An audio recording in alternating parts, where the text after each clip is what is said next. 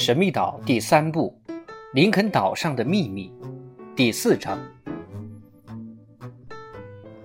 海盗船被炸飞了！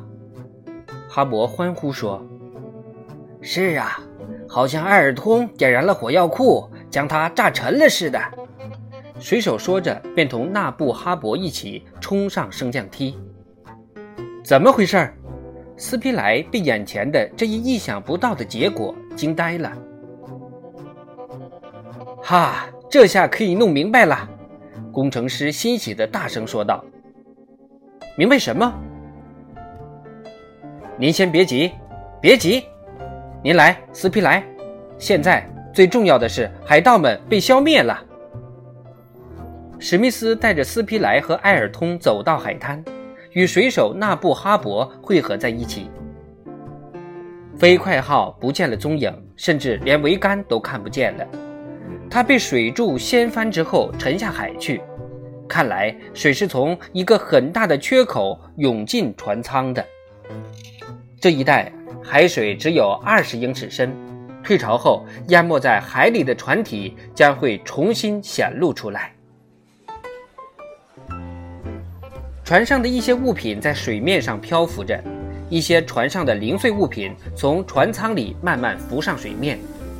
备用桅杆、鸡笼、箱子、木桶等，但是未见该船的残骸，连甲板上的木块、船壳上的木料也没有见着，这就使得这次爆炸沉船让人百思不得其解。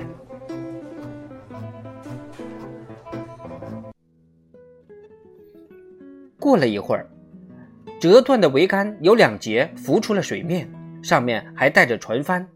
水手和埃尔通连忙登上小船，向漂浮物划去。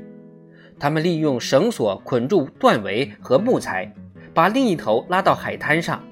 众人一起努力，把他们拉上了岸，然后又把漂浮在水面上的鸡笼、木桶、箱子等物打捞上来，运回壁炉。水面上还漂着几具尸体，埃尔通认出有一具就是鲍勃·哈维。一看到后者的尸体，他便激动不已地说：“我从前就是同他一样的人。可是您现在不同了，您已经成为一个真正的人了。”众人回答他。奇怪的是，浮上来的尸体并不算多，只有五六具，也许是随着退潮被卷带到大海中去了。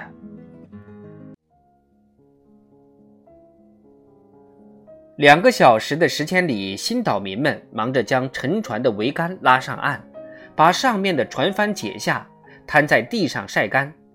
他们只顾干活，很少说话，但脑子里却在思考着：这艘沉船上的东西被他们打捞上来，可是一笔财富啊！他们的工具库里将增加许多的东西，品种虽不算多，但其重要性却不可低估。对了，水手说：“为什么不把沉船打捞上来呀？如果它只是炸出一个洞来，那完全可以修补好的。这船有三四百吨，比我们的小船可是像样多了。它可以把我们送到很远的地方去，我们想去哪儿都能办到。得和史密斯、埃尔通商量商量这事儿，应该打打这条双桅船的主意。”确实，如果该船能够航行的话，这几位新岛民回国的希望就增大了不少。不过，此刻谈论此事为时尚早，必须等到海水退潮、残船船身露出来时才能看清楚。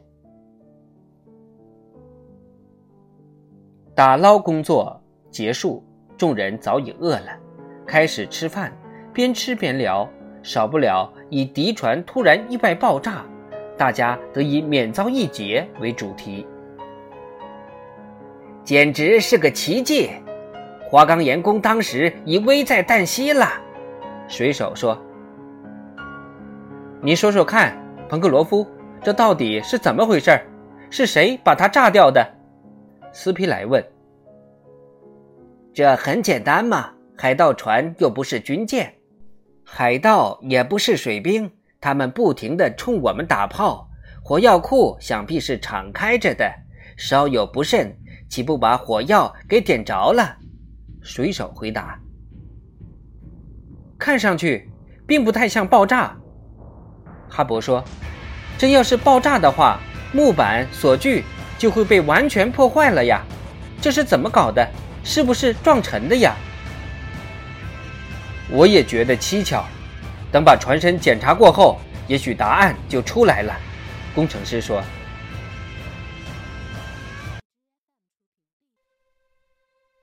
你应该不会认为他是因为触礁而沉没的吧，塞勒斯先生？”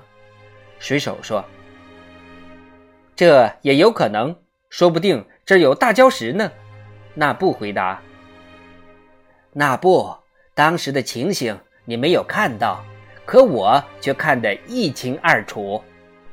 海盗船沉没之前，被一股巨大的水柱掀了起来，然后向左倾倒。要是触礁的话，它就会平稳的、慢慢的沉下去。水手反驳说：“可它并不是一条平常的船，不一定就像普通船只那样沉没呀。”那布不服气地说：“别争论了。”我们会弄清楚的，工程师劝解他们。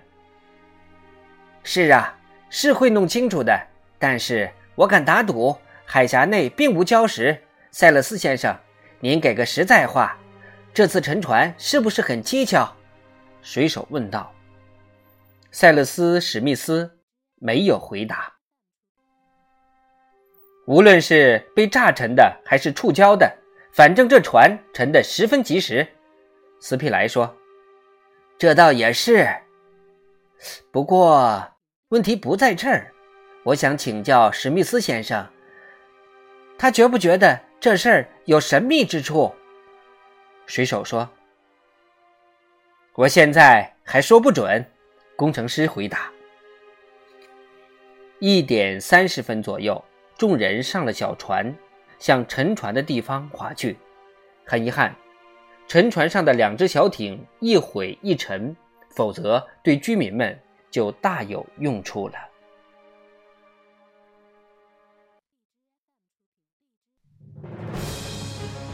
海水在退潮，沉船渐渐露出水面，它倾斜得很厉害，龙骨都快要朝天了。它确实是被海底的一股巨大而可怕的无名力量给掀翻的。船头龙骨两侧，离船柱七八英尺处，船体被撕裂出几道大口子，足有二十英尺长。船身和船底包裹的铜皮已经没有了，肋材、铁锹、木钉也全无踪影。这就怪了，斯皮莱说：“如果是爆炸所致，那么甲板和水上部分没被炸掉。”反而船底给炸坏了，这些大口子也不像是爆炸形成的，像是被礁石撞裂开来的。可是海峡里并无礁石，怎么可以说是被礁石撞裂的呢？水手反驳说：“我们想法进到船里去看看。”工程师说：“也许就能查出原因来。”海水仍在继续往下退，船身倾倒，甲板上下掉了个个儿，上面可以走人了。史密斯等人手握斧子走上破裂的甲板，上面堆满着龙箱食物，因浸泡的并不太久，里面的物件并没有浸坏。众人赶紧将它们挪到安全的地方，海水还得过几个小时才会重新涨潮。艾尔通和水手在船身的裂口上安了一只滑轮，把木桶、箱子等吊出来，装上小船，运到岸上。船上的物品倒是蛮全的，有器皿、手工制品等，这是林肯岛上急缺的，大家非常高兴。但令史密斯困惑的是，船只内部结构也遭到了破坏，特别是船头、隔板和支柱全部碎了。像是被一颗威力巨大的炮弹击中了似的。然后他又向船尾走去，在埃尔通的指引下找到了弹药库，在大量的子弹中间发现了二十多桶火药，桶内全部衬有铜皮。大家谨慎小心地将火药桶搬了出来。水手也看到了弹药库的情景，这才相信此船并非爆炸导致沉没的，因为弹药库的那部分船身反而受损坏的程度最轻。这船到底是怎么沉的呀？哈勃问道。说不清楚，水手说，没人知道，连史密斯先生也不敢肯定。大家紧张的连续检查了几个小时，此刻海水开始往上涨了，抢救工作只好暂告一段落。他们并不担心，因为这船像是抛了锚似的，牢牢地固定在那儿。海水已无法把它从深陷的泥沙中冲走，等退潮后再继续抢救也无大碍。船本身已严重损坏，无法修复，只是想办法尽量的把船身上的木块等弄下来，否则会被海峡里的流沙淹没。此刻已经是五点钟了，由于抢救的活较重，大家已经饿得不行，所以晚饭吃得特别香。饭后，大家便急不可耐地要打开箱子，看看里面究竟装了些什么宝贝。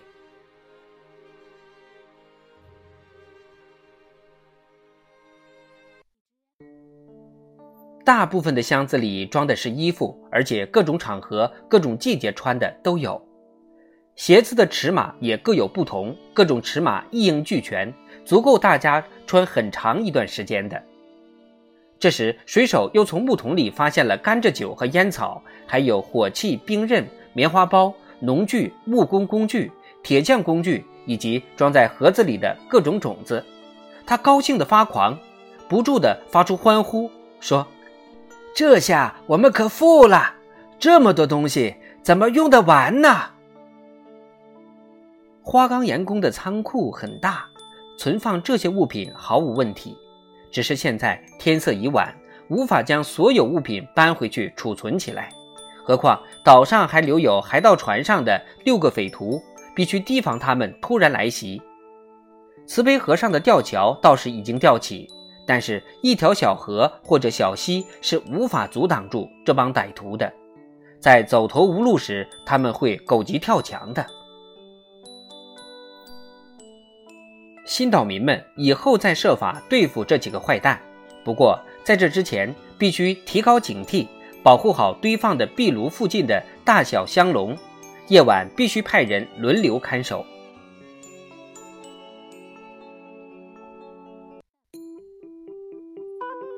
东方已现出鱼肚白来，小岛上的那几个匪徒并没有前来骚扰，否则鱼普和托普就守在花岗岩宫下面。会立刻报警的。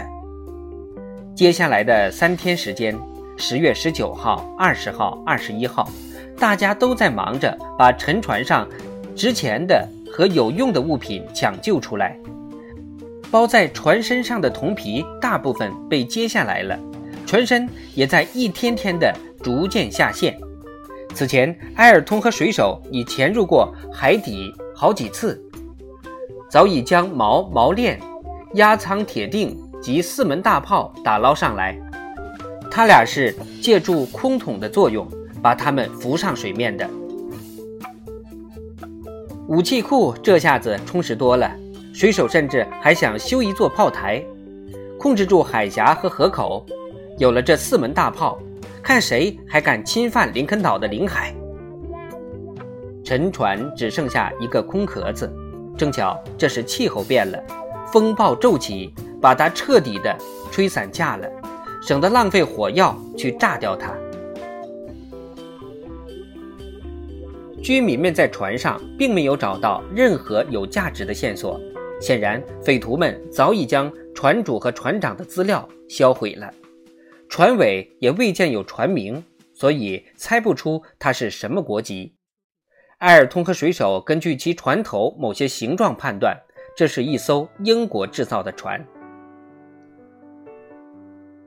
一个星期之后，即使海水退潮，也看不到这条毁坏了的海盗船了。残骸已经全被大海吞没，可花岗岩宫的主人们却接收了船上的几乎全部财物。十月三十号，纳布在海滩上散步，捡到一个破碎的厚铁桶，上面倒是有爆炸的痕迹。铁桶被他拿回来，交给了史密斯。史密斯仔细观察了之后，对大家说：“朋友们，你们记得吗？船沉没之前，曾被一巨大水柱抛得老高。”“是啊，没错。”众人回答。“那么，我告诉你们吧，水柱就是他造成的。”工程师指着破铁桶说：“是他？”水手不解地说：“没错，就是他。这是水雷的残留物。”水雷！众人惊呼道：“谁布下的水雷呀？”水手问道。“我现在也不知道，我只知道不是我布下的。水雷残留物就在这儿，它的巨大威力你们也都看到了。”